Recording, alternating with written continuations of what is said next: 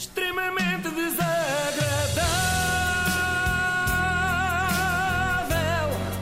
É mais forte do que é. Eu não sei quanto a vocês, mas estou a gostar muito de acompanhar esta nova série da Netflix, que é o Orange is the New Bruno.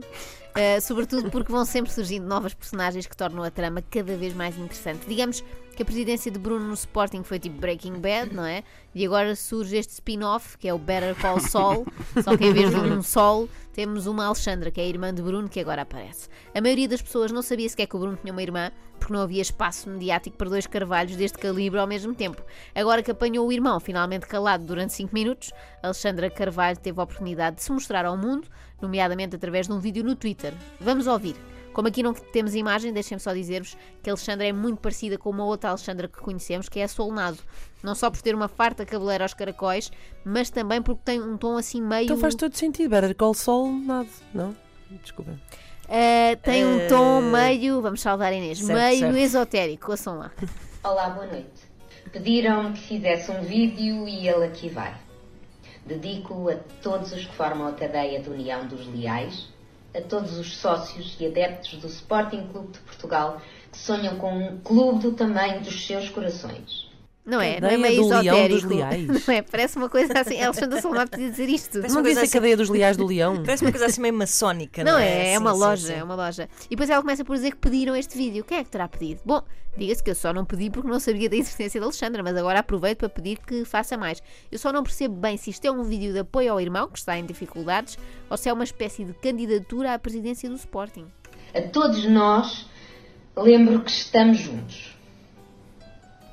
Conhecem aquela andota em que uns pais vão assistir ao juramento de bandeira do filho e de repente descobrem que ele é o único a marchar para o lado justo? Pois é.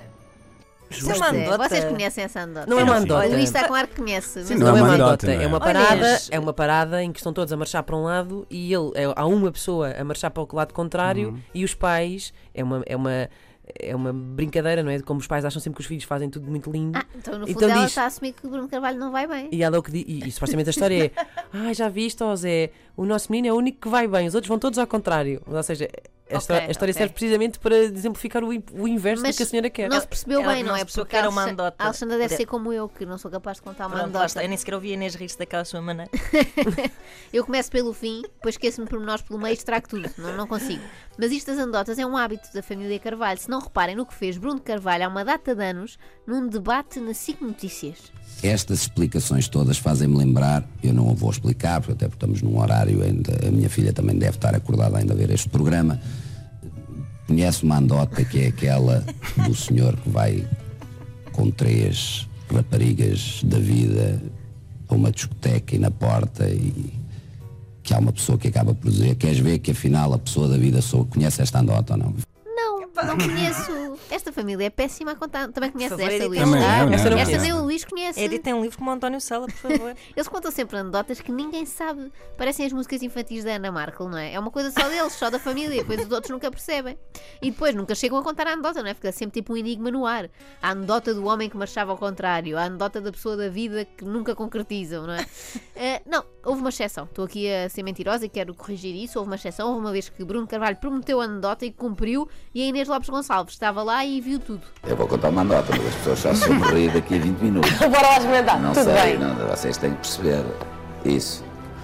Bem, estava um, um conjunto de pessoas numa paragem de autocarro, estavam num morro e havia uma senhora velhinha, coitada, no morro a dizer Ih, Jesus, o 47, e ao 47. As pessoas que olhar para ela, eu disse, ah, meu Deus, o 47. Mas, epá, o 47. E aproximou-se um senhor, coitadinho, para tentar perceber o que é que estava-se a passar com a senhora. Aproxima-se da beira lá do, do precipício. A senhora olha para ele, então o que é que está a acontecer? A senhora, pau!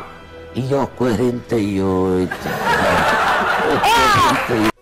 Não se riu assim, a Inês. Portanto, não, Não. fez efeito. Não, não fez efeito. Há quem diga que Bruno Carvalho nunca devia ter sido presidente do Sporting, porque provocou danos irreparáveis, mas eu acho que se tivesse enverdado pela comédia tinha feito estragos ainda maiores. Já estou a imaginá-lo na próxima edição do Levanta-te e ri. Mas voltemos ao discurso inspiracional da irmã de Bruno. Quantas vezes já nos sentimos assim desde que começou esta tempestade agolpada?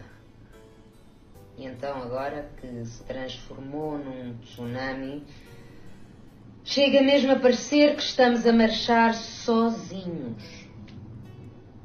Mas a verdade é que estamos unidos numa cadeia que se fortifica a cada que bom. dificuldade com que se depara. Pois, Parece Alexandra, teatro. se calhar cadeia não é a palavra ideal para usar neste momento, digo eu. Unidos na cadeia não é bom. Mas esta coisa da tempestade da golpada que se transforma em tsunami, se calhar devia ser investigada pelo Instituto do Mar e da Atmosfera, não é? Pelo simples não, andam sempre preocupados com o anticiclone dos Açores, que já vimos que é inofensivo e disto ninguém fala.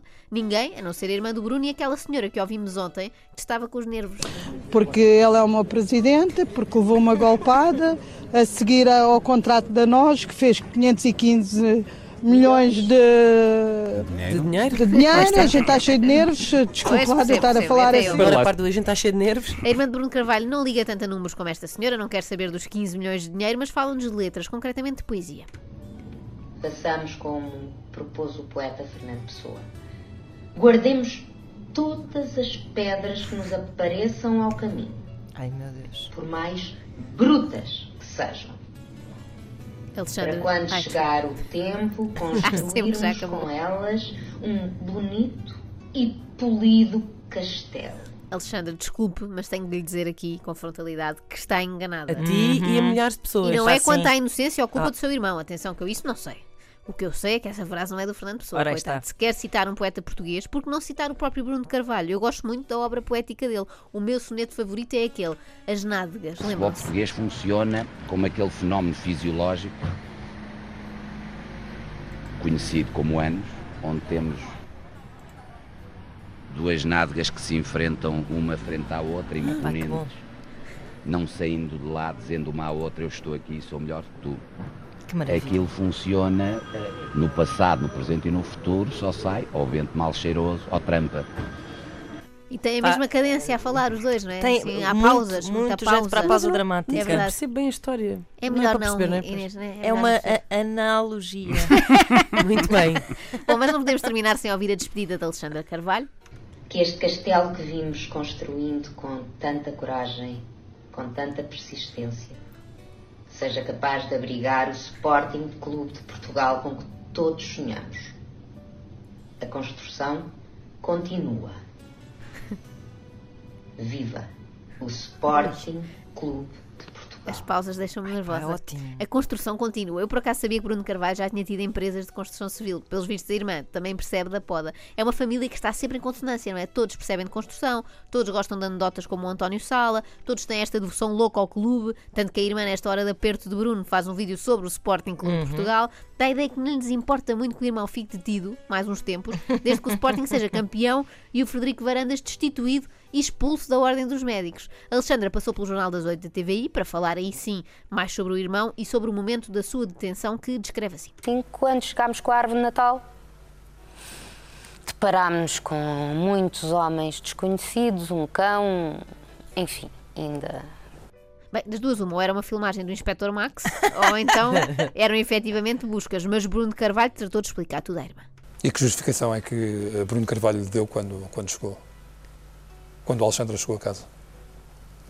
A pausa. Olhou para mim e disse-me: Olha, não são amigos, vêm. porque ainda não eram os todos eh, vestidos, Ainda não eram, vêm para me deter.